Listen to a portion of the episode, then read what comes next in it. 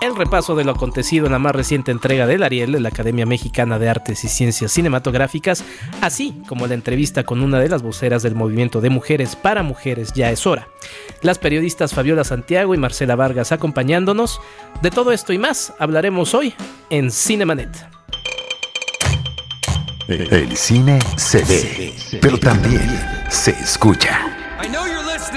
Diana Gómez, María Ramírez. Roberto Ortiz y Carlos del Río. Cinemanet. Cine, cine, cine y más cine. Bienvenidos.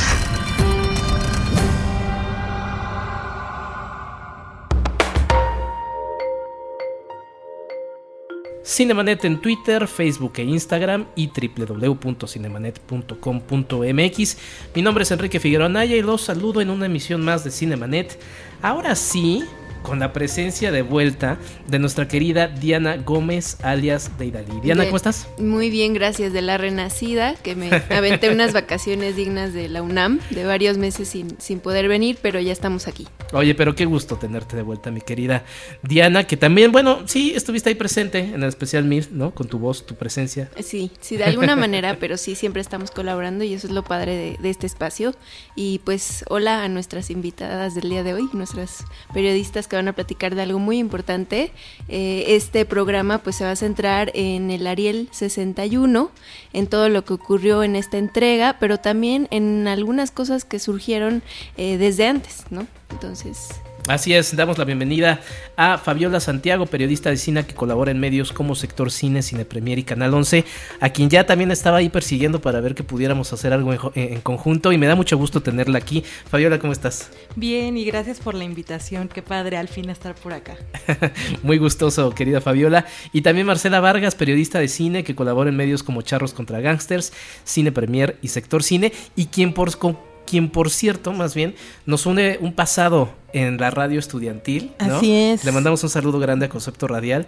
Sí, Vero Orihuela, por favor. Exactamente, exactamente. Pues nuestra escuela y pues ahora en estos lares, mi querida Marce, no habíamos eh, compartido tampoco micrófono. No, tenía mucho tiempo que habíamos intentado ya algunos proyectos, nada más no se había dado, pero pues estoy encantada de estar aquí y de compartir este programa, además pues con grandes figuras de nuestro periodismo de cine. Lo dirán por ustedes, lo dirán por ustedes. Ay, ay, ay, me, me, da mucho gusto comenzar este, este especial de la 61 edición del Ariel de la Academia de Artes y Ciencias Cinematográficas eh, en México. Y pues bueno, para platicar un poco de lo que, porque nos preguntaban ahí por redes que si no íbamos a hacer nada al respecto, pues bueno, estamos haciendo este post. Una entrega bastante interesante. ¿Qué te pareció, mi querida Fabiola? Eh, pues tal cual, eh, fue un momento para, hasta para nosotros muy interesante de cubrir. Eh, por el hecho de que se realizara en la Cineteca, porque fue un año que estuvo marcado por Roma y al fin eh, estar en una ceremonia en la que también compitiera, pero eh, frente a otras películas que también hicieron de este año un año súper interesante para el cine mexicano. Es decir, no, no, era, no había resultados obvios, como decían muchas personas. En realidad había muy buenas opciones que cualquiera pudo haber sido merecedora de, de varios de los grandes premios. Eh, pero al final sí, la mayoría fueron los que se vaticinaban, ¿no? Marce. Creo, bueno, coincido con Fab, que además nos tocó estar juntas en esta cobertura, tanto en Alfombra Roja como ya en sala de prensa, pero creo que sí fue una entrega, una ceremonia rara, distinta. Uh -huh. Estábamos acostumbrados a otros espacios, a, otro, a otra estructura incluso de la, de la misma ceremonia, de la misma cobertura. Y excepto por lo que pasó hace unos años, con hace un par de años, fue creo con la cuarta compañía, que se que llevó, todas, se llevó ¿no? todo Sí, y barrió con bien. nominaciones sin que nadie hubiera visto la película. Ahora más bien todos esperaban que Roma hiciera lo mismo y afortunadamente tuvimos tan buen cine este año que se repartieron un poquito otros premios en, en otras cintas muy muy merecedoras. Ojalá películas como Museo hubieran tenido más premios. Pero bueno, tuvimos Ahora sí que el cierre del ciclo de Roma sucedió pues en, en su casa en la Ciudad de México. Tristemente no pudo venir Alfonso Cuarón, tenía otras cosas que hacer. Pero creo que además de estar marcada por Roma, pues es un momento muy particular para el cine mexicano con todo lo que está pasando al exterior de, de, la industria como tal, que es pues todos los recortes que ha habido a cultura y que hubo dos temas, dos grandes temas políticos este año, que fue ese de cómo los derechos culturales de los mexicanos están siendo violentados y por otro lado retomar esta situación de la violencia de género dentro de nuestra industria.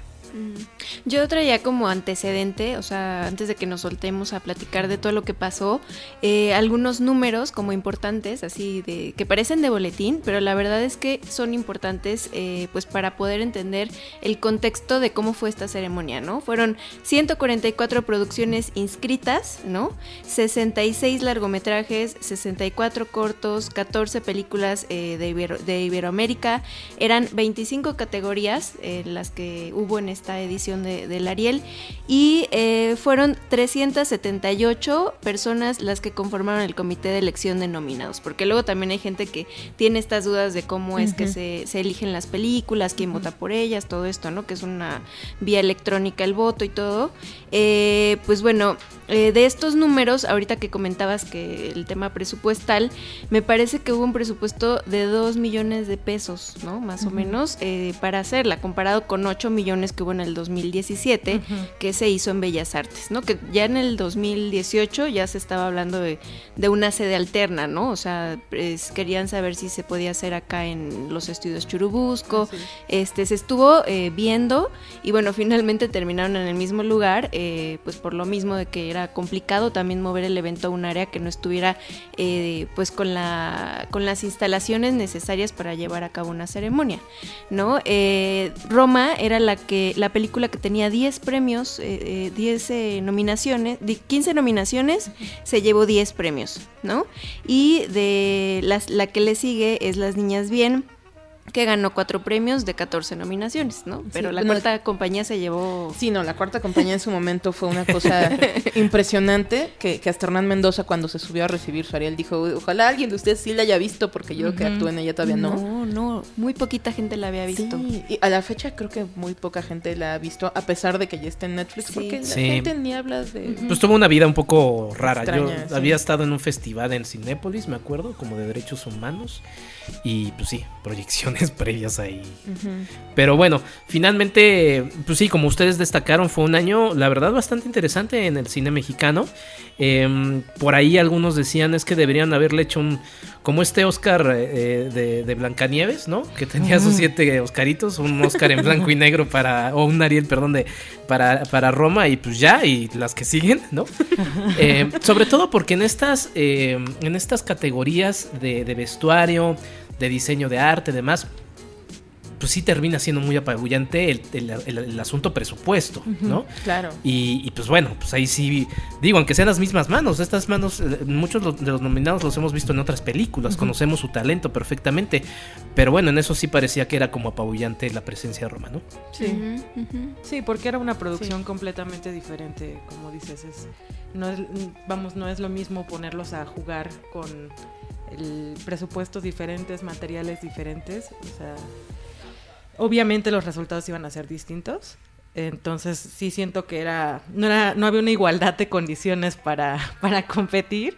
Sin embargo, el trabajo de, de, cada uno dentro de sus rubros creo que eran trabajos excepcionales, ¿no? O sea, óperas primas como La Camarista, como los días más oscuros de nosotras. Creo que tiene mucho que no veíamos tanta calidad agrupada.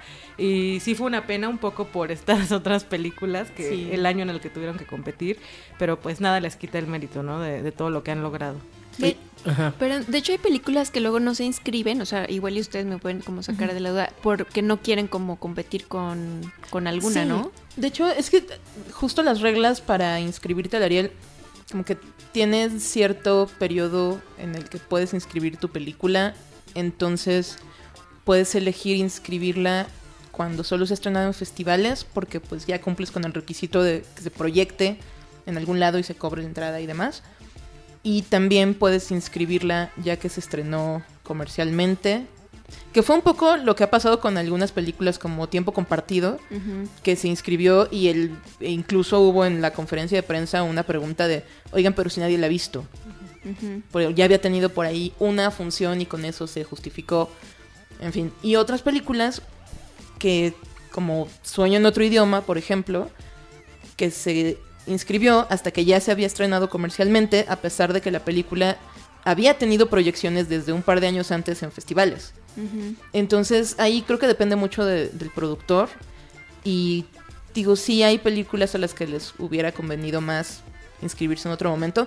La elección que hicieron para Sueño en otro idioma hubiera sido perfecta si no fuera justo el momento en que Ernesto Contreras estaba en la cabeza de la academia, que eso pues sí, sí hizo que, sí lastimó un poco las posibilidades de la película en, muchos aspectos, a pesar de que era una de las mejores de ese año, si no es que la mejor, yo la amo profundamente. Y de que él decidió no inscribirse como director, ¿no? Lo comentamos el año pasado, o sea, que él no pudo celebrar realmente lo bien que le fue a la peli porque tenía que estar como un poco sobrio, entonces fue como, como un poco lamentable en ese sentido, ¿no? Para él. Sí, entonces pues acá tampoco es como que pudieran las películas hasta por dignidad no te sales de la terna con tal de no enfrentarte a Roma, ¿no? Que se me hace un poco triste porque, digo, Roma es una gran película en muchos aspectos, pero como dice Fabiola, sí llegó en una completa desigualdad de condiciones, porque tan solo pensar en el presupuesto que tuvo, dejen para hacer la película, para promocionarla rumbo a los Oscar, esa cantidad de dinero es el presupuesto de cinco, de cinco películas de gran presupuesto en México. ajá, y de películas grandes. Por más que se hable de que es una película mexicana porque está filmada en México y porque remita a una época muy propia y talento mexicano. Sigue siendo una producción con dinero eh, de otras proporciones, ¿no? que no vemos acá en las producciones acá. Sino de una magnitud completamente distinta. Ojalá así fuera con todas las películas mexicanas que tuvieran el acceso a ese tipo de recursos pero pues no fue así, entonces no deja de sentirse un poco la desigualdad. La desigualdad. Y a pesar la, camarista, ¿no? O sea, la historia que tiene también la camarista que se hizo con recursos así de, ¿no? Que contó la directora que se quedó con cinco mil pesos, creo, en su cuenta, ¿no? Está al final de, la, de todo. Este, y que era aparte una peli que creo que comercialmente no se, no se ha estrenado. O sea, está, estuvo en la cineteca ya. En agosto. ajá, el próximo mes. Pero no comercialmente, no. Entonces también era como diferente en ese sentido la, la, condición que tenía, ¿no? Sí, que, que, ahí, perdón, entrarán diversos criterios. ¿No? Por ejemplo, a mí siempre me gusta, digo, yo creo que eso pues, sí viene siendo personal de cada uno de los votantes, que hagan más con menos, ¿no? Entonces en eso sí te cambia un poco la perspectiva. Por ejemplo, eso sucede con una camarista, ¿no? Lo menos que tiene lo aprovecha de una gran manera, ¿no? Pero bueno, Roma hace más con más, entonces... Sí, es que también... Sí, o sea, tienes una cantidad impresionante de talento mexicano que hace más con menos y, menos con más y, digo, no menos con más, no, perdón. hace más con menos y más con más. Como tienes Eugenio Caballero, que pues es brillante. Bueno, voltea a Estados Unidos y luego hacen más, o sea, menos con más. Sí, sí, no, luego ya que se van es, distinto, pero sí, o sea, no, no le quito para nada el mérito que tiene Roma, pero siento que precisamente por eso había tantas películas este año que se merecían, a mi parecer, una oportunidad más clara ante una película como esta.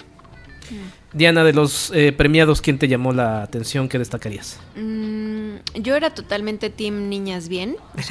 Creo que todos. Hashtag Team Niñas Le iba a, platicar a, la directora, eh, pues que justo la, peli yo como que la fui siguiendo desde que anunciaron que le iban a hacer, la conferencia de postproducción, y entonces está en el Festival de Morelia, entonces toda la vida de la película está padre como verla justamente hasta llegar al Ariel.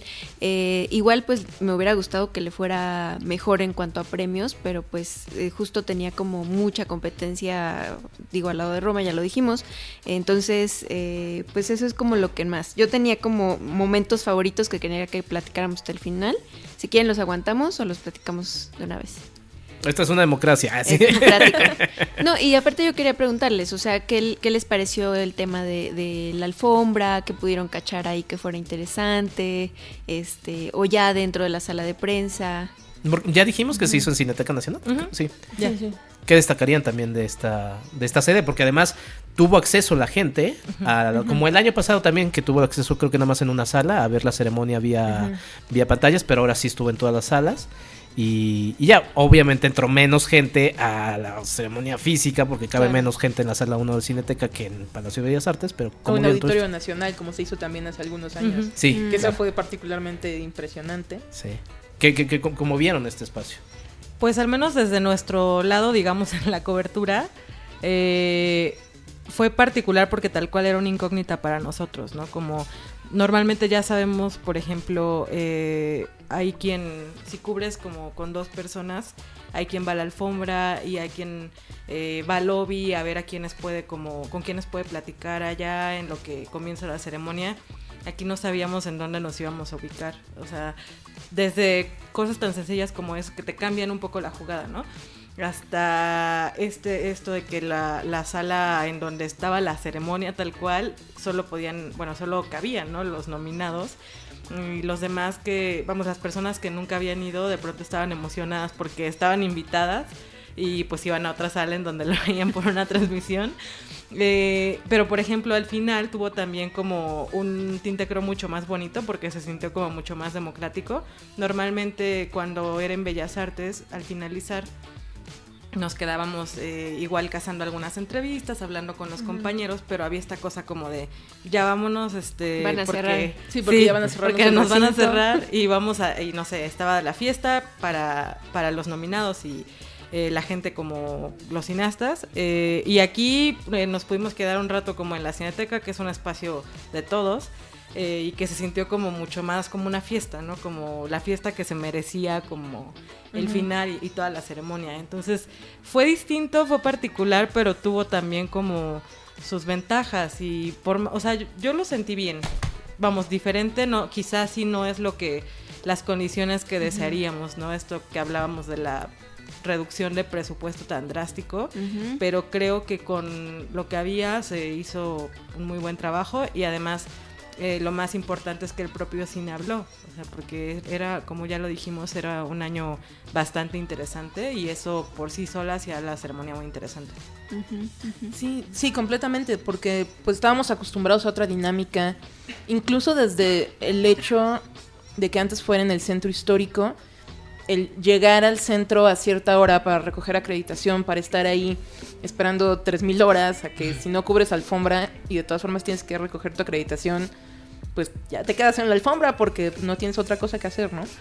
Y en esta ocasión el que estuviera en una zona tan bien comunicada, pero sin ser una zona tan problemática como puede ser el centro histórico, hasta te daba como cierta libertad de voy a llegar un poquito más tarde por mi acreditación, pero igual me quedo a la alfombra.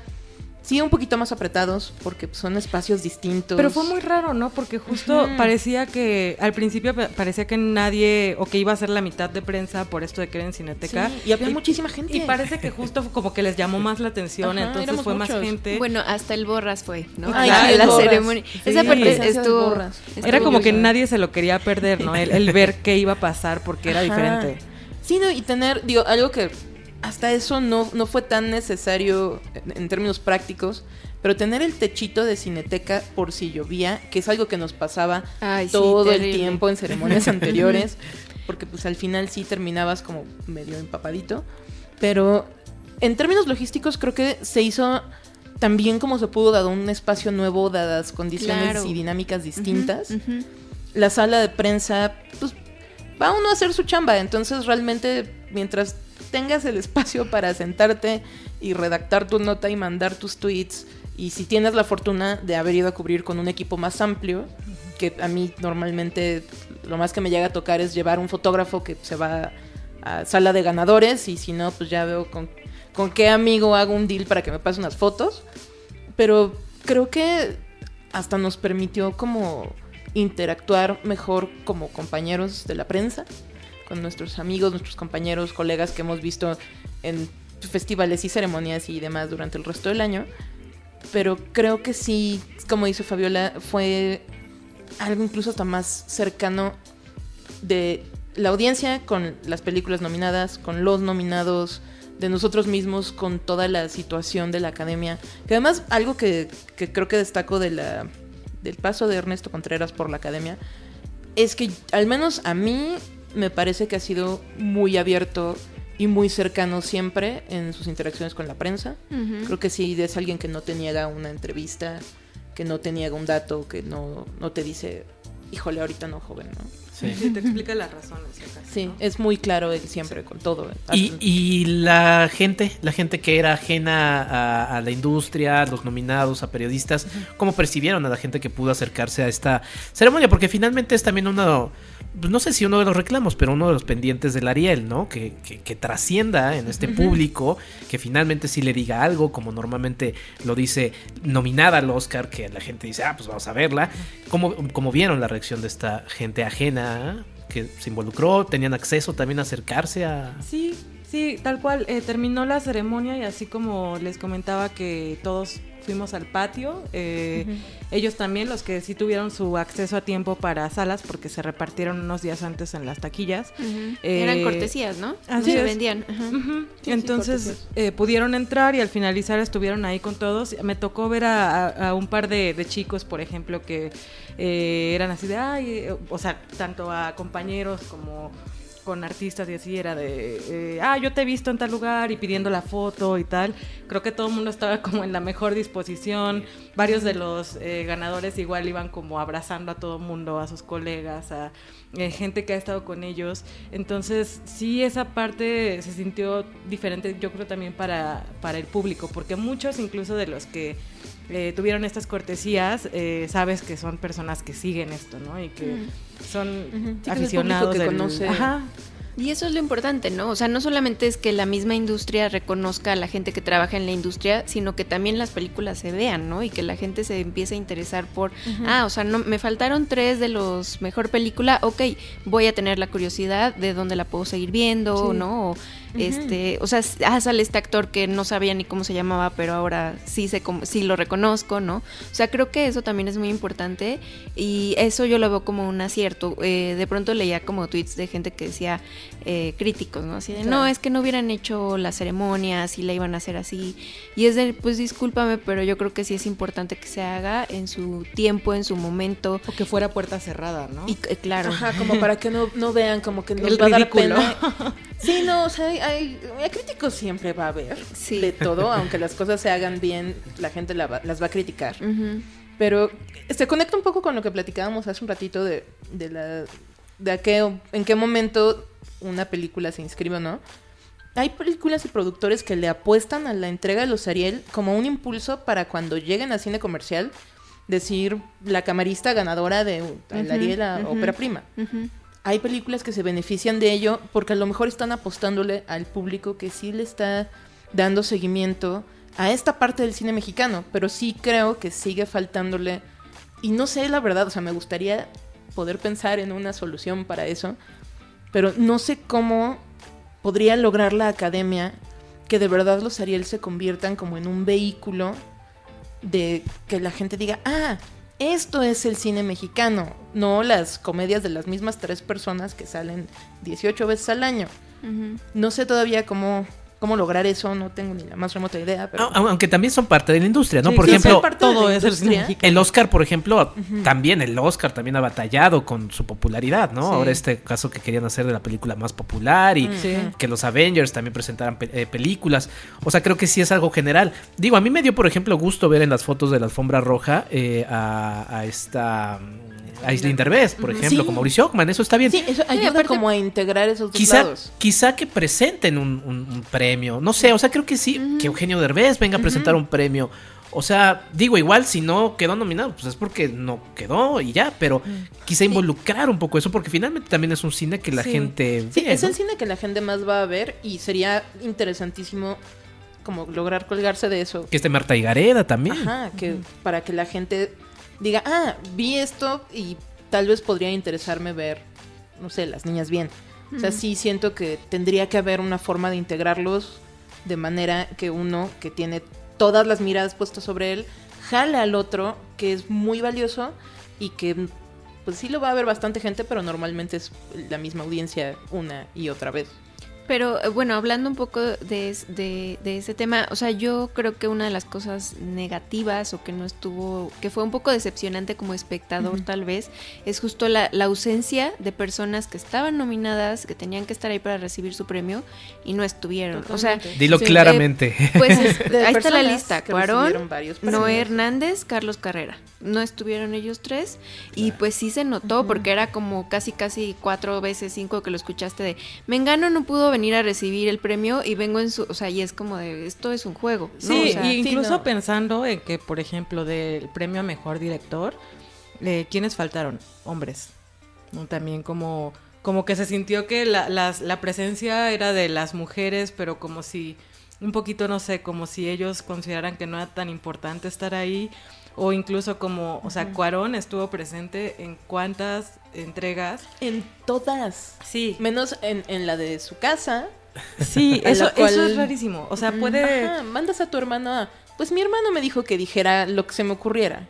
Sí, es muy desangelado, o sea, por los motivos que sea, pero digo, espero que todo bien pero es muy, muy desangelado y desafortunado que estuvo alrededor del mundo y de pronto ya pasaron eh, sí, ya pasó la época de, del Oscar e inmediatamente después dice voy a hacer un descanso de mi Twitter, de mis redes sociales. Sí, desde abril creo que no tuitea nada, ¿no? Ajá. Sí, como que solo dejó cosas programadas sí, como que, son fotos de Roma. Después del Oscar no, nada valía la pena, ¿no? no, o sea, igual se dio unas vacaciones, pero aún así... Eh, no, y está bien lo que dijiste, dijiste otros dos nombres, no Hernández y no, Hernández y sí. O sea, por ejemplo, pues fue Gael, ¿no? Que también estaba nominado en la misma categoría de Noé y pues no, no, este... Pero este Noé justo es de los actores que siempre le han dado una importancia y le han dado su lugar a la academia. sí, Entonces, sí, yo, pensaría que por. Ajá, que está como en llamado o alguna cosa así. Porque pues él siempre le ha dado su, su lugar y su importancia a la academia. Carlos Carrera igual supongo que debe estar, no sé, debe en algún proyecto, ¿no? Me, me, indican aquí que Noé Hernández tenía llamado. Ese sabemos ah, entonces. Yo, yo sí lo pensé porque tal cual Nota de Jaime, de Jaime Rosales. Sí, sí, no, Famoso por, algunas publicaciones. Lean en la revista. Pueden encontrarlo en revistas. No, no vamos a hacer anuncios de esa revista. Por favor, eso no. En revistas del corazón. sí. Pero bueno. sí, sí, justo darle esa importancia que se merece los premios Ariel a lo mejor del cine mexicano. O sea, son el premio más importante que se da desde la academia hacia esta industria sí sería lindo que los mismos miembros de esta academia le den el peso que se merece. Exacto, exacto. O sea, pues es lo que tenemos, ¿no? O sea, les guste o no, eh, al final es todos somos como parte de alguna forma y, y, todos lo hacemos, ¿no? Es así como de, pues, si no te gusta, pues lo cambias, ¿no?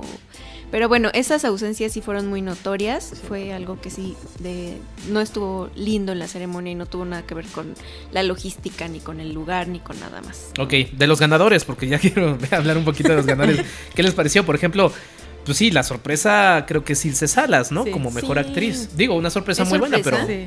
Pues, pues, digo, por el hecho de que se esperaba Yalitza, porque en esta lógica de los premios grandes, eh, e incluso eh, hay una polémica que ni tendría por qué existir, pero tiene completamente ese tipo de razonamiento de que si estuvo nominada en estos grandes premios, eh, ¿cómo fue que ganó una persona que no estuvo nominada en estos premios, no? Cuando en realidad no, no tienen nada que ver, sino que es cuestión del trabajo de cada una de... Pero Ilse ha hecho, o sea, estaban, había hecho Museo, que estaba también nominada en este, en este año. Ella ha hecho Cantinflas, o sea, ella ha hecho otras películas, o sea, ella tiene una trayectoria en el cine mexicano importante.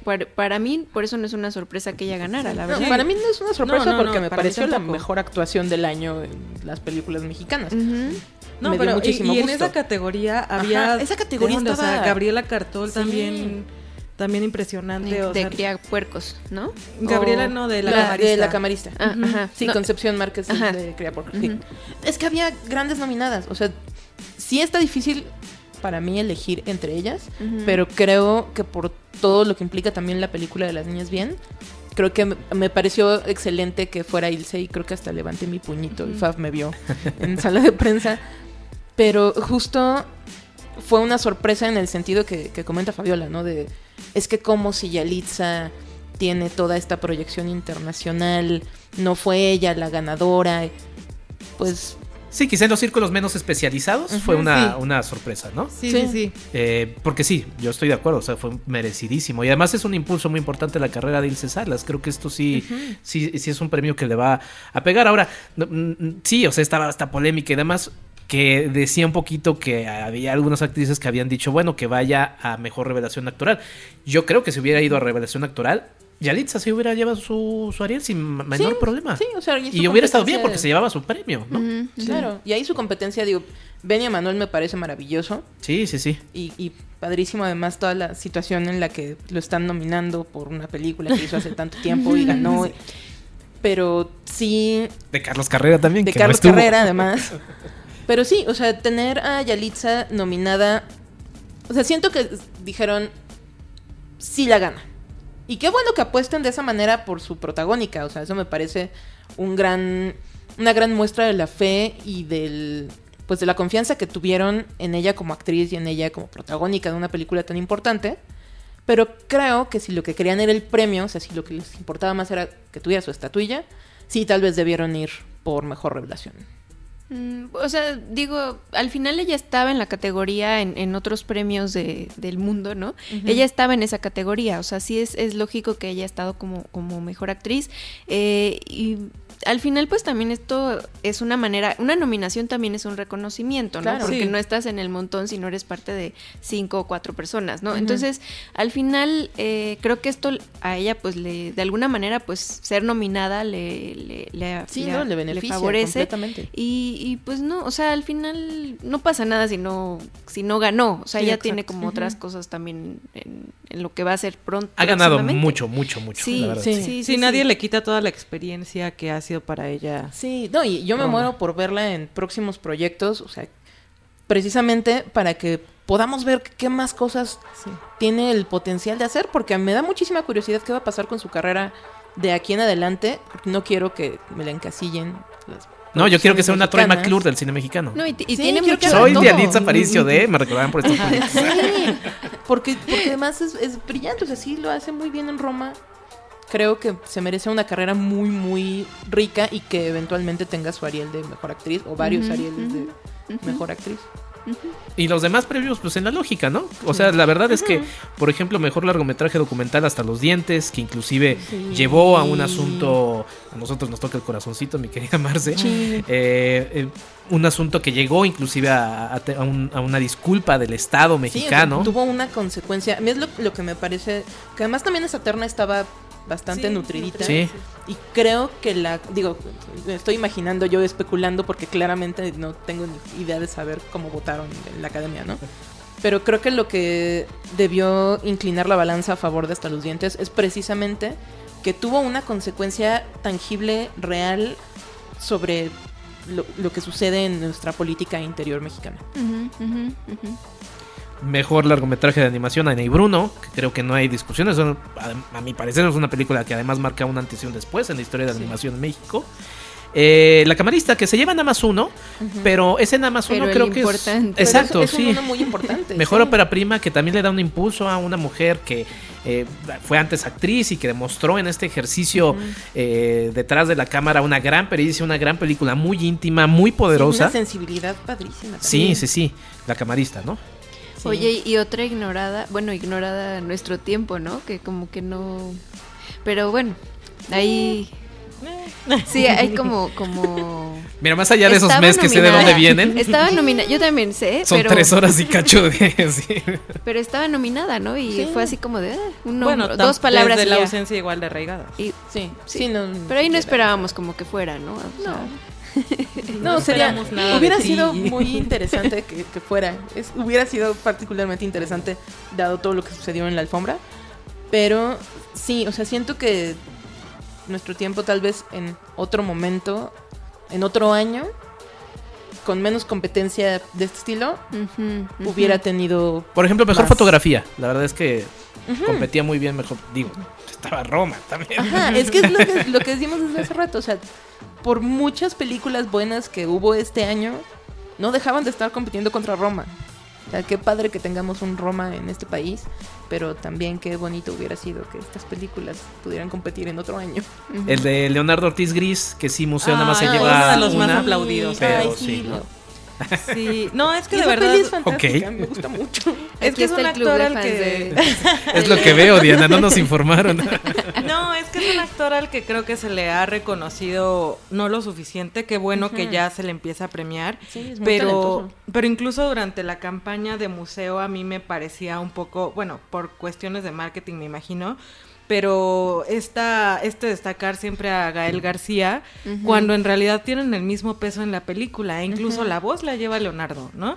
Entonces, eh, desde el póster, etcétera, era siempre la cara de Gael. Y, y pues el trabajo de él también es buenísimo. Y creo que es alguien que tiene como una carrera igual muy sólida. O sea, desde Güeros lo veíamos, pero tiene mucho, mucho en teatro.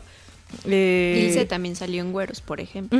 o sea, es que es, justo esas caras que uno a lo mejor, o bueno, esos nombres que mucha gente del público pues normal, así que no es súper clavado, los conoce, pero no los está ubicando, o sea... Claro que como que les cuesta, o sea, que ya que los ven como, ah, claro, la he visto en algún lado, y ya es como de, sí, mira, Ilse Salas tiene estas películas, estas obras de teatro, bla. Y, y con Leo, justo hablando específicamente del caso de Ilse, durante la promoción de la película se le dio mucho peso a Ilse, a veces más que a Leo, y pues en realidad el papel de Ilse es más bien incidental, pequeñito. Pero pues eso es lo que al final ayuda a que se le dé impulso a una peli y la gente lo vea y diga, oh, ¿quién es ese actor?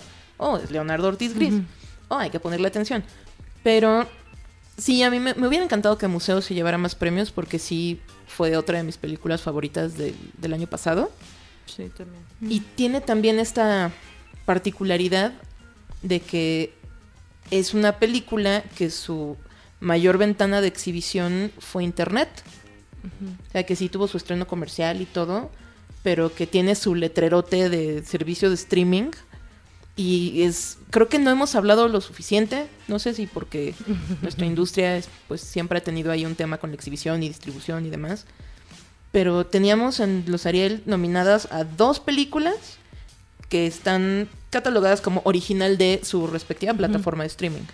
Pero volvemos a otro tema también. Volviendo, por ejemplo, al tema de, la magnitud de los presupuestos, eh, cuando estaban a punto de dar el de diseño, dices, claro que Eugenio Caballero, pero Híjole, claro que museo. El museo es increíble. la recreación del, museo. Así, la, la losa, de verdad, era, era pintada a mano. O sea, sí, o sea, hicieron todo, reconstruyeron las piezas, todo en, en estudio. Sí, yo creo que ahí si hubiéramos podido tener un bonito empate, creo que hubiera sido maravilloso. Yo pensé por un momento que coactuación masculina se le iba a llevar este el Fermín ¿eh? de Roma. Yo también. yo estaba así como de porque sí también removió a la gente. sí, no, y Jorge Guerrero es fantástico. Y ahora tiene como el mejor agente de la historia y ahora está en todo. Sí. Pero, pero no, ahí sí hubiera sido como Creo que sí hubiéramos tenido una pequeña revolución. No, yo, yo la verdad también pensé que iba a ser él porque creo que también es otro o sea, también tiene de dónde, ¿no? Y vamos, ha tenido quizá menos oportunidades y menos trayectoria, pero también es una persona con, con una formación y que ya está muy encaminado y ya tiene otros proyectos en puerta, ya hizo sitiados, eh, creo que va a trabajar con Sebastián del Amo. Ya fue el cadete este, Ajá, ya fue el cadete Tello, no, se robó nuestros corazones. Sí, no, y tiene, o sea, tiene tantos proyectos en puerta, por eso, por eso digo que... Ya baila con Belinda.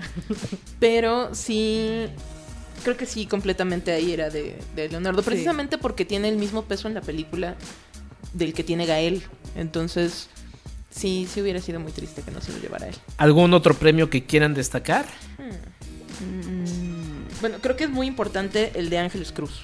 Ah, ah claro, cuyo trabajo además ha estado triunfando. Sí, sí, ese, ese corto, Arcángel, ha estado triunfando hasta en Egipto, sí. en Cuba, en todos lados.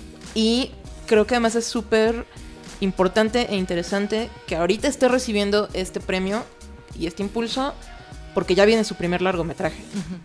Y a mí, o sea, yo me muero de ganas de ver cómo una mujer tan talentosa y tan sensible. Y Tiene una gran sensibilidad, ¿no? Por ejemplo, ahorita donde estamos grabando está el póster de Tamara y la Catarina, ¿no? O sea, como actriz, como directora, es una gran sí.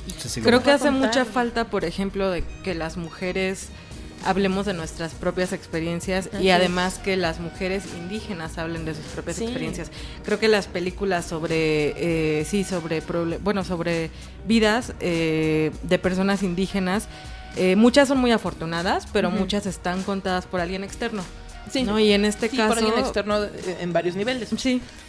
Entonces, en este caso sí, o sea, para mí creo que una de las películas más interesantes del próximo año o próximo par de años va a ser Nudo Mixteco que es precisamente pues, el, debut en largometraje de Ángeles Cruz como directora. Entonces me parece maravilloso que este año se lleve este cortometraje suyo, que además ha hecho ruido en literalmente todo el mundo, pues que haya tenido su premio, me, parece espectacular. Y agradeció en Mixteco, ¿no? Sí, también eso es bellísimo. Que pues ahí debió haber habido una coordinación, ¿no? Para que se pues, tradujera lo que se decía, digo. Sí. Digo, igual sí, porque digo, lo, dijo ya después, sí. pero como que al momento sí fue especialmente para la transmisión. sí. Porque estuvo en, en Digo, aprovechar eso, ¿no? Sí.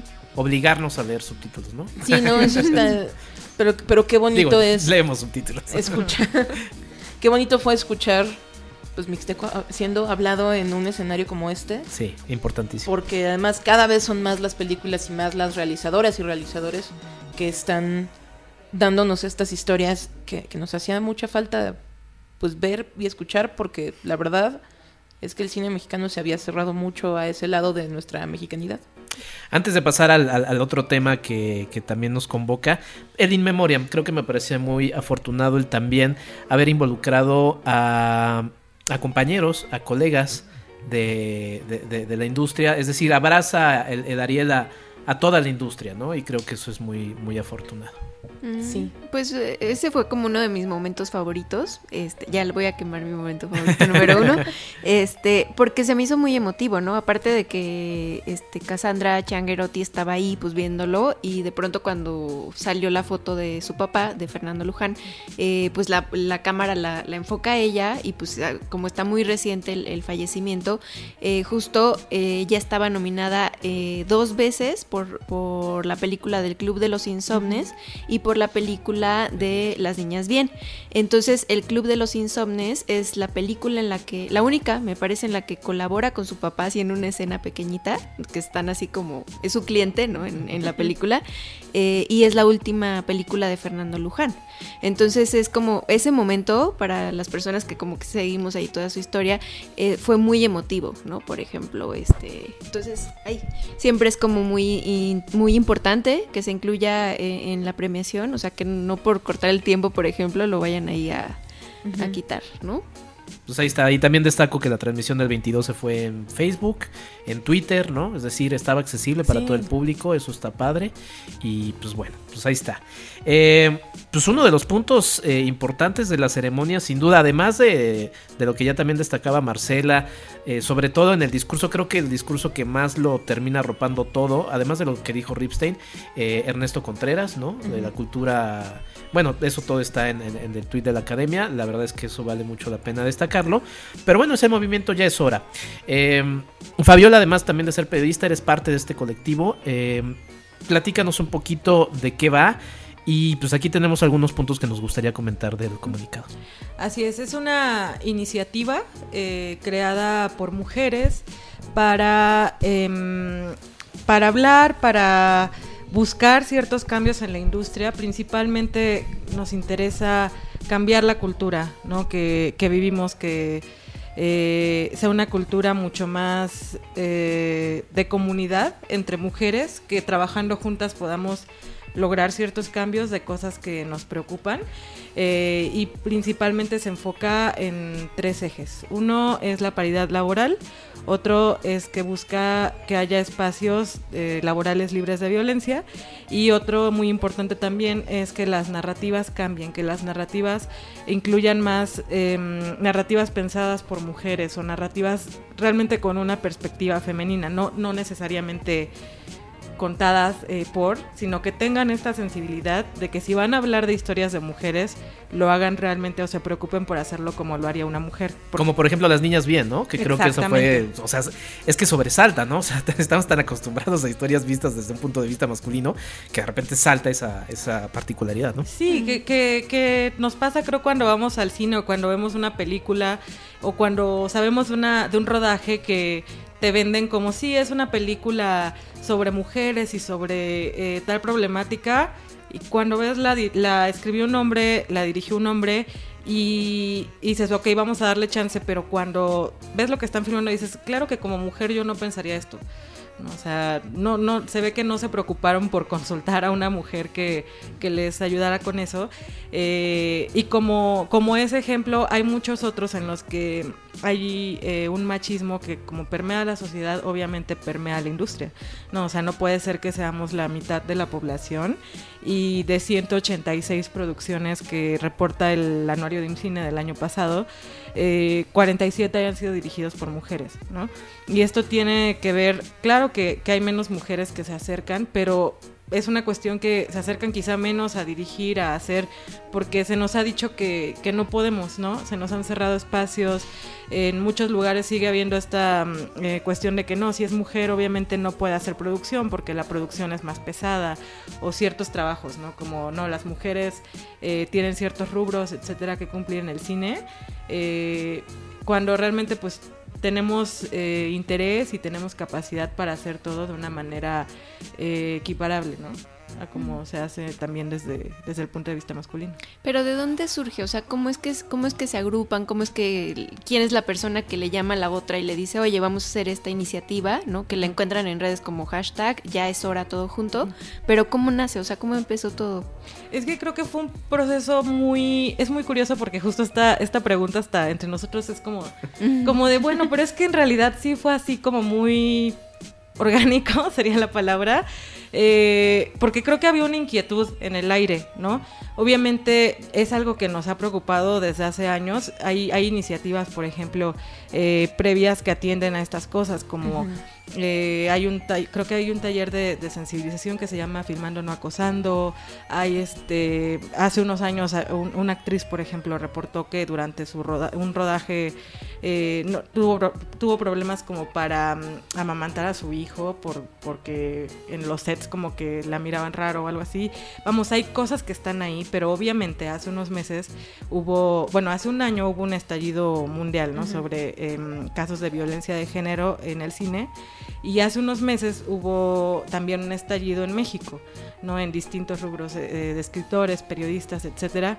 Y creo que eso detonó otra vez una conversación que, por ejemplo, se empezó a dar en distintos grupos y en distintos niveles. Si yo, por ejemplo, estaba platicando con alguna amiga o con algún grupo de amigas sobre, oigan, es que esto nos preocupa, ¿qué podemos hacer? Al mismo tiempo había un grupo de cineastas, había un grupo de productoras que estaban platicando de lo mismo, ¿no? Entonces, en algún momento creo, alguien supo como, oigan, ellas también están buscando eh, hacer algo o pensar esto más allá de, o sea, como desde nuestro nuestra perspectiva, pero obviamente cuidando todo como qué es lo que queremos, cómo lo vamos a hacer.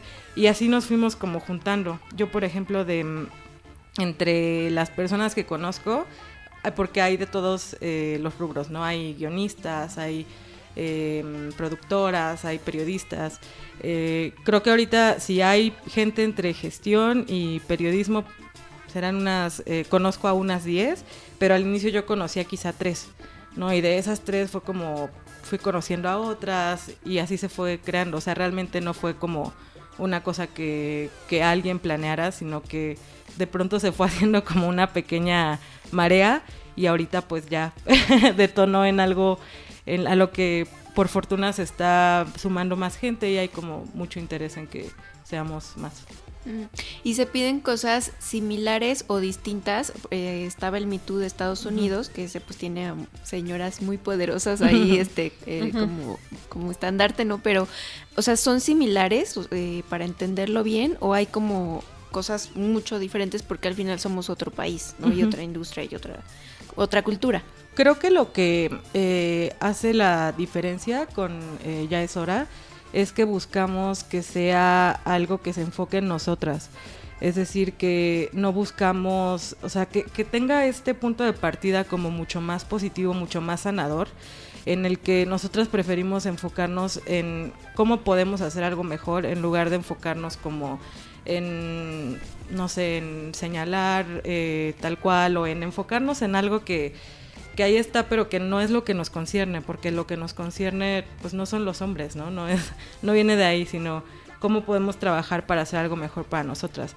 Entonces, y si te fijas, como desde la alfombra, desde la acción de la alfombra, procuramos que tuviera como un tono mucho más alegre y como hablarle a las mujeres, en decirles como aquí estamos y estamos haciendo comunidad y pues como se pone padre, ¿no? Trabajar juntas, en lugar como de, enfocarlo como a, otras maneras que que por ejemplo tuvo el mito de Estados Unidos, que son muy válidas porque también en su sistema funciona de una manera en la que ellos pudieron eh, realizarlo de, cierto modo, eh, pero que también estamos muy agradecidas, ¿no? Como con, con todo eso que, que sentó ciertas bases, incluso con todos los movimientos que hay antes en México y en otras partes del mundo.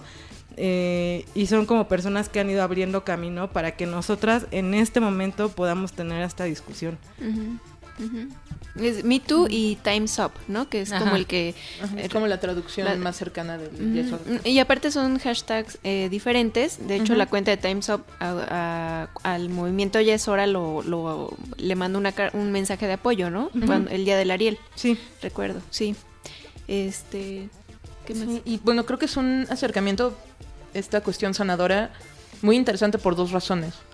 Una, porque creo que se ajusta muy bien a un país como este en el que la impunidad es cosa de todos los días. Sí, totalmente. Y realmente en Estados Unidos una de las razones por las que las denuncias del movimiento #MeToo funcionaron tan bien es que pues allá su sistema de justicia sí les permitió llevar a juicio y llevar a demandas y llevar a unas pues sentencias en algunos casos a los acosadores, a los abusadores, que bueno, aquí se ve hasta prácticamente imposible porque nuestro sistema no funciona. No, pero aparte también eh, recordemos que cuando, ejemplo, eh, cuando Carmen Aristegui empezó a hacer esta serie de entrevistas a mujeres, eh, eran actrices, me parece, la mayoría. Era un poco de todo.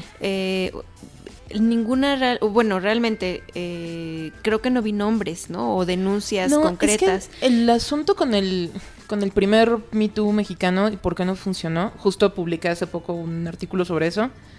Es que en, en México.com mm. pueden encontrarlo ahí. justo tomando la coyuntura del Ya es hora. ¿Con qué nombre? Para que lo busquen ahí quien esté interesado. El título era largo, era algo así como el nuevo, la nueva luz del Ya es hora y por qué no funcionó el Me Too mexicano. Refiriéndome al primer Me Too mexicano, no al más reciente. Y es que una de las grandes fortalezas del movimiento Me Too en Estados Unidos es que la primera denuncia colectiva contra Harvey Weinstein se hizo tomando como base una investigación periodística de una década. Mm. Era un trabajo periodístico completamente a prueba de balas, en el que documentaban absolutamente todo para llegar con Weinstein y decirle, ¿sabes qué? Esta es la realidad, has hecho esto, esto y esto, y no puedes refutarlo porque tenemos toda la evidencia. Aquí el trabajo que se hizo no fue un buen trabajo periodístico. No se hizo con rigor, nada más se aventó ahí a las actrices y a las deportistas a decir, esta es mi versión. Y no porque no le crea uno a la víctima, porque yo soy de las de creerle a la víctima porque no tendría por qué no hacerlo. Mm. Pero sí como periodistas nuestro trabajo es tener documentado con mucho rigor cada evidencia de que lo que te está diciendo tu entrevistada es real. No porque no le creas, sino porque tu responsabilidad al ponerla enfrente de todas estas personas a decir eso es protegerla de que le pase lo que le pasó a Carla Sousa, que de repente se la, se la voltearon y entonces ya no, y por qué no dijiste nombres, y la amedrentaron a tal punto que, pues, digo, sí firma dentro de ya es hora, pero realmente no ha tenido mucho más protagonismo en la industria mexicana. Y no solo porque ahora tiene una gran carrera en Estados Unidos, sino porque aquí se le trató muy mal a partir de esas entrevistas. Y es que también, o sea, desde la sensibilización, o sea, hay un largo camino por hacer y también eso es, yo creo que algo de lo que en algún momento, eh, vamos, es una de las de los frentes que hay que atacar pero no solo desde el público, que el público tal cual no era de, ¿y por qué no dice nombres? Pero era una cosa brutal. Pero, pero no, solo fue eso, o sea, la gente empezó a investigar el periodo en el, o sea, eh, con los detalles que dio Carla Sousa, la gente empezó a hacer cuentas así de, no, pues... Sí, a llenar esos vacíos. tiempo, pero entonces, como lo hacen con todo, como se hace con todo, ¿no? Pero estuvo peor, bueno, yo creo que estuvo peor mm, eh, porque al final hubo varias personas que fueron señaladas eh, y nunca se va a saber, o no sé si algún día, eh, realmente a qué se refería. Entonces, está terrible. O sea, finalmente eso también responde como al derecho, ¿no? De, de la víctima, de decir hasta donde quiera o, y pueda en ese momento decir, porque es un proceso bien doloroso, ¿no? claro, no, pero, o sea, desde la víctima completamente, pero desde el periodismo, pues la responsabilidad era otra. Pero también en el sentido de que el periodismo mismo en México, la verdad, también le hace falta reeducarse bastante. O sea, la manera en la que también se cubrió eso fue completamente desde el amarillismo, ¿no? Desde el detalles escabrosos, etcétera. Y se escribe así, la verdad es que muchas, eh, vamos, a mí me ha tocado como cubrir ese tema eh, desde la alfombra y desde muchos lados como en ese primer Me Too. Y la verdad es que es muy desafortunado que, que muchos de los compañeros las preguntas van por ahí en lugar de tomarse un momento de, pensar como, ok, es una persona que, que, pudo haber tenido una situación difícil. Sí, no, es una persona, punto. Ajá, y no estoy solamente vendiendo una nota, ¿no? Sino que estoy hablando con una persona que pasó por un momento horrible. Mm. Entonces, creo que también, o sea, es parte de las cosas que, para las que también tampoco estaba era quizá el momento en... Sí, sí, y justo lo que sucedió esta última vez, hace unos tres meses, creo que estábamos mucho más preparados como reporteros, como dentro de, dentro de nuestras redacciones, para tocar estos temas con mucho más cautela, con mucho más realmente interés humano en los temas y no solo en vender la nota. Entonces creo que, digo, no todos los medios, porque pues no todos los medios, pero creo que sí hubo mucho más cuidado en cómo se cubrió en esta ocasión, porque además estaba saliendo por todos lados.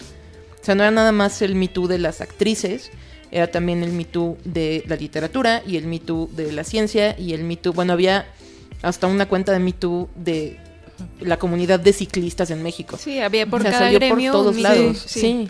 Porque eso, y eso habla de que es un problema sistémico. Claro, que es algo que necesitaba visibilizarse ese movimiento le da visibilidad y poco a poco se convierte en distintas iniciativas. Está siendo, creo que la más estructurada o la más pública que hemos visto al menos hasta ahora y que justo tiene este acercamiento de sanación, de sororidad, de no somos hombres contra mujeres, sino somos mujeres con mujeres, mujeres ayudándonos unas a otras.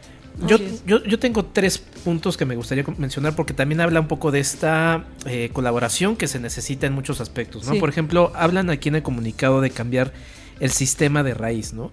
Y por ejemplo, a mí me salta el asunto educación, ¿no? Que es fundamental, o sea, que, hay pensado en esto también, de qué forma se acercarían a otras, porque, por ejemplo, tan solo lo decíamos, o sea, la, la educación de ver cómo cambia nuestra perspectiva, de ver el cine, ¿no?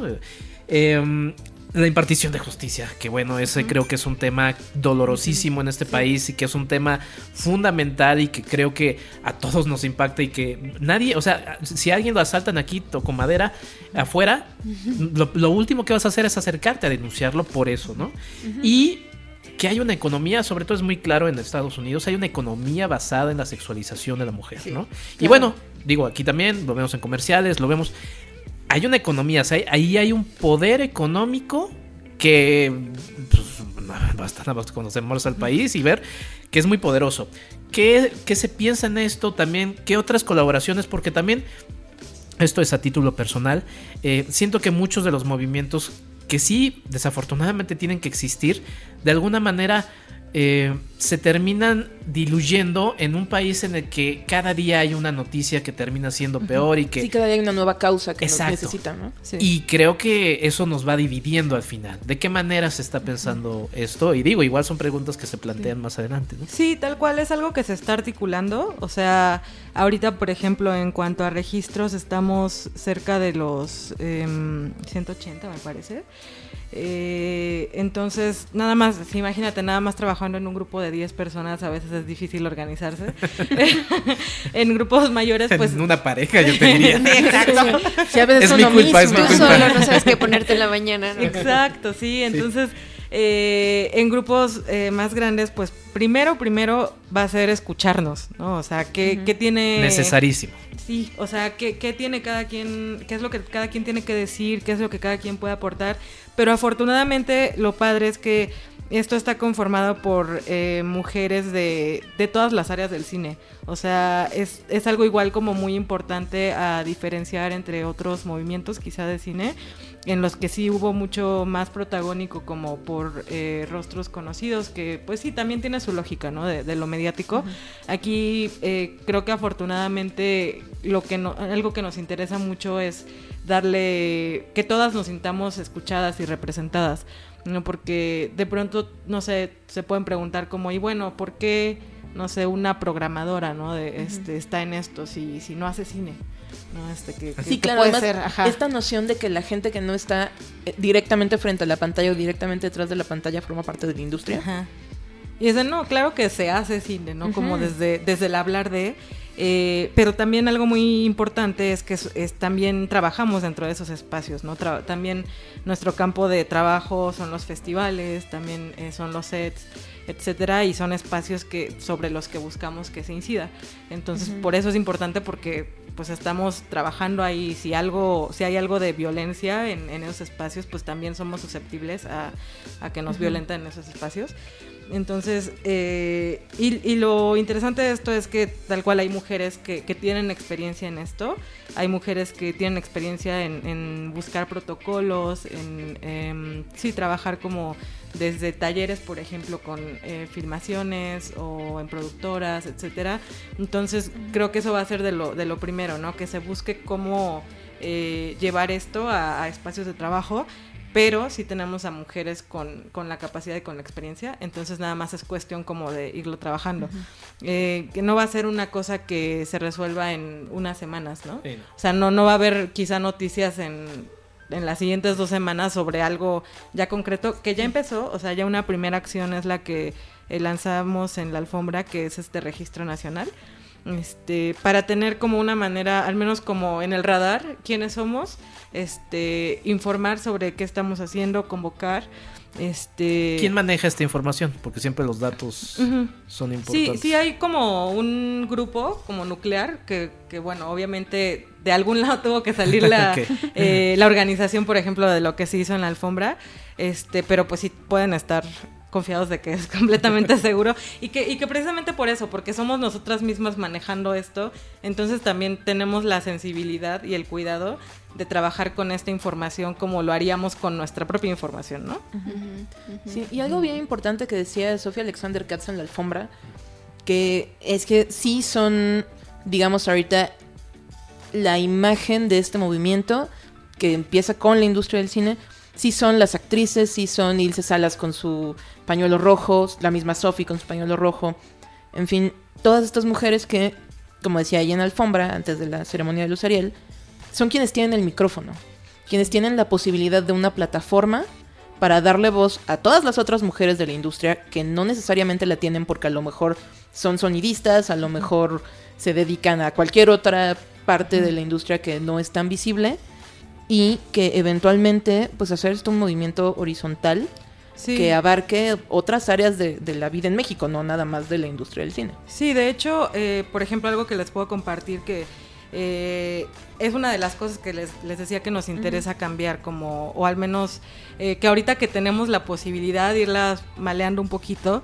y empieza desde las narrativas, ¿no? Y esto de quién es importante y quién no.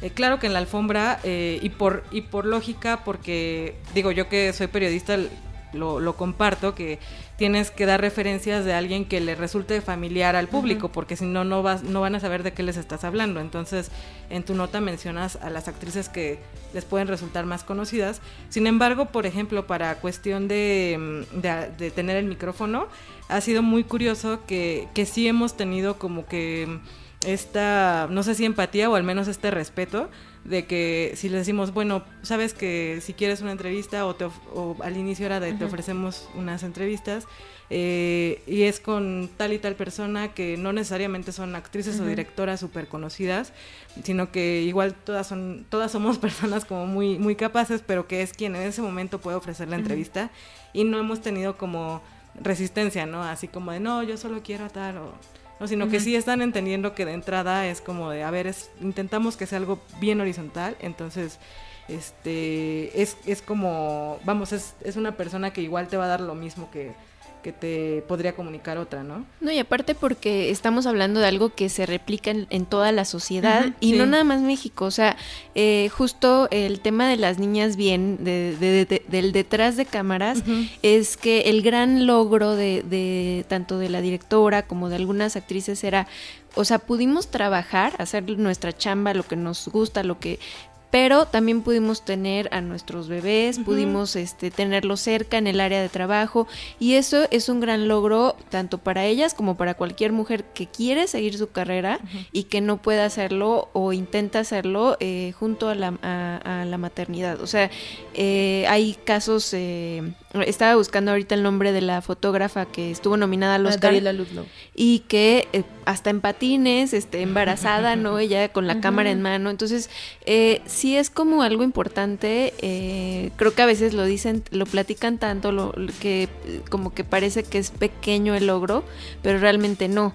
Entonces es parte de las cosas que yo creo que también se, se, quisieran conquistar, ¿no? En la industria, ¿no? O sea, que no tengas que elegir entre estar todo el día en una en la producción y poder tener una vida afuera, ¿no? Este, sí, saber cómo, cómo se pueden llegar como acuerdos también, ¿no? Porque, eh, vamos, buscar la manera, ¿no? Y buscar esta empatía y esta comprensión que viene también de, de otras mujeres, pero también que debería también venir como de los hombres que están en la posición de, de, tomar ese tipo de decisiones. Exacto. Y, bueno, sobre lo que mencionabas también de la, de la economía basada en la sexualización, también creo que parte del eje de las narrativas, ¿no? Porque claro que en ocasiones va a ser, no, no, no nos va a ser posible, o sea, porque eso es algo que parte desde uno, ¿no? Como en los proyectos que emprendes, etcétera. Claro que no siempre nos va a ser posible como no trabajar o no estar en algún proyecto que así lo haga porque pues hay que trabajar.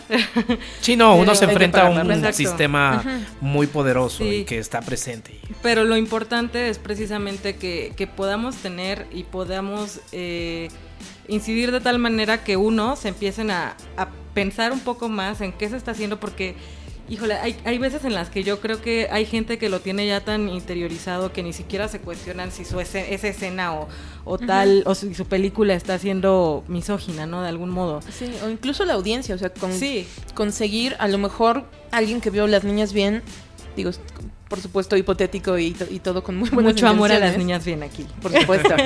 pero alguien que vio Las Niñas Bien y vio una historia sobre mujeres, narrada por mujeres, construida por mujeres principalmente. Es como, ¿qué diferencia? Ajá, luego vea una película en la que a lo mejor tratan de contar una historia en la que las mujeres son el centro, en la que están intentando decir algo, pero lo hacen todo mal, porque, no sé, hay una sexualización tremenda ahí de los personajes.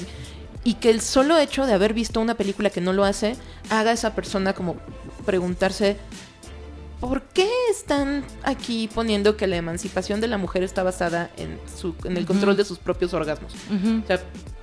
o, el que en su equipo haya más mujeres, o sea, porque hay sets en los que cuentan cineastas mujeres, ¿no? Que, que de todo el equipo quizás solo había otra mujer.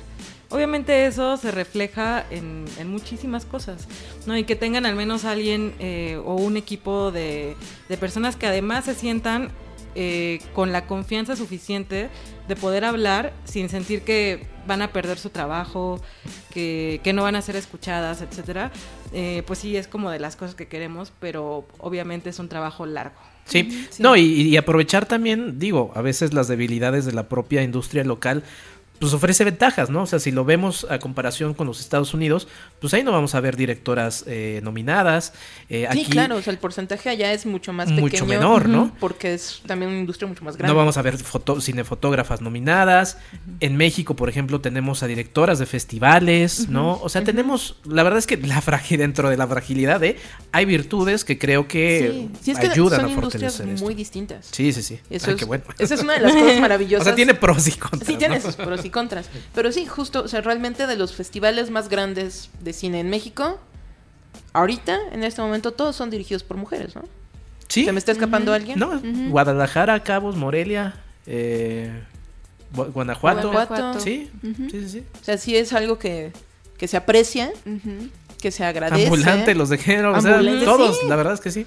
Sí, o sea, eso es fantástico y es algo que, que sucede porque tenemos una industria distinta de la industria hollywoodense, porque además es un poco esa cosa también de aquí no dependemos de estos grandes estudios que van a tomar decisiones basadas únicamente en las tendencias de la audiencia, nicho, de tal a tal edad. Que también a veces se agradecería tener el apoyo de esos grandes estudios, ¿verdad? Pero, pero sí, creo que justo lo que dices. O sea, sí tenemos la posibilidad de que un movimiento como este, dadas las proporciones de gente que hay involucrada dentro del movimiento, en la industria, pueda incidir de manera más directa, pueda tener respuestas quizá más concretas. Sí, o sea, lo como les decía, no va a ser algo que se dé de la noche a la mañana, Claro. pero lo bueno es que sí se está pensando, sí se está haciendo de manera articulada, sí, se- sí estamos teniendo muchísimo cuidado en sentirnos escuchadas, en sentir que trabajamos de la mano, en, en no, en que no haya este tipo de conflictos, ¿no? Que son a veces como lo que, lo que acaba con muchas otras buenas intenciones, sino que en sentir que vamos paso a paso, pero que vamos a pasos firmes. Perfecto. Pues alguna, eh, con- o sea, la gente que esté escuchando esto y que esté como interesada en saber un poquito más cuáles las redes, el contacto, la manera en la que se pueden acercar. Sí, eh, tenemos redes sociales, Instagram, Twitter y Facebook. El Twitter es arroba ya es hora MX, el Instagram es ya es hora guion bajo MX. Y muy importante que eh, quienes eh, sean profesionistas y quieran integrarse o por favor que se integren eh, a través de la página www.yaeshoramx.org. Ahí es en donde estaremos eh, dando a conocer más información. Perfecto. Eh, si hay alguien, por ejemplo, que es ajena a la industria, pero quiere entrar a la industria, también es bienvenida. Eh, no que no lo sea por cuestión Sí, sí, de, vamos, de rechazo o tal, sino que ahorita, es- como estamos trabajando sobre campos de trabajo muy específicos, Correcto. por ahora estamos de preferencia convocando a, a gente que sabemos que trabaja en esto y también es que normalmente sí les estamos eh, platicando, por ejemplo, de qué va, qué es lo que buscamos, qué es lo que es, qué no es. Eh, no, no es, no es nada más como de que se adhiera quien sea, claro que todas son bienvenidas, sino que a lo que me refiero es que sí estamos buscando que sea como algo con convicciones. Sí. No, porque claro que en algún momento va a requerir cierto trabajo, cierto tiempo de cada una desde donde pueda colaborar. Eh, y, y claro, ¿no? Que, que busque y que esté, que busque lo mismo que nosotras buscamos, que ojalá que sea muchísima gente. Pues ahí está. Marce, algo que quiera sumar. Pues nada, que creo que es muy importante este tipo de iniciativas y la sensibilidad de nuestra audiencia, de nuestros lectores, para quienes somos periodistas de cine, de entender por qué es importante.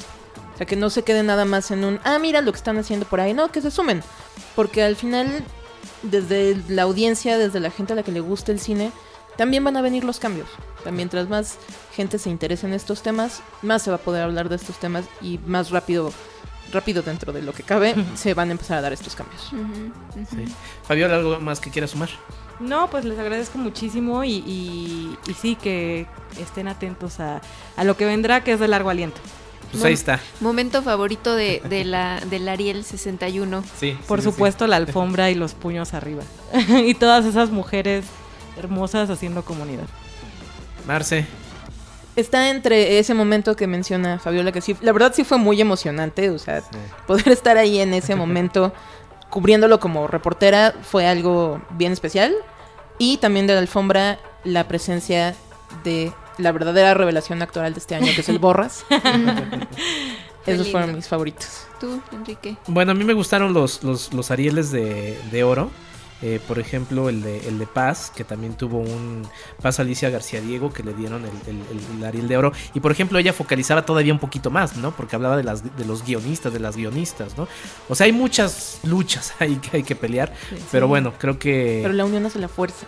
Exacto. Exacto, sí, sí, sí. O sea, creo que obviamente todas las luchas tienen, tienen puntos, ¿no? Entonces hay que encontrar esos puntos también Sí. para apoyarnos. Y bueno, pues obviamente todas las luchas no, no pueden cesar, o sea, Sí, tal cual existir. que justo sí, eso es lo que se me olvidaba añadir, que no es que no estamos cerradas, ¿no? A, a no trabajar con otros grupos porque tenemos conciencia de que hay grupos de mujeres que han trabajado en el cine eh, previamente y que hay luchas que nos han abierto este camino.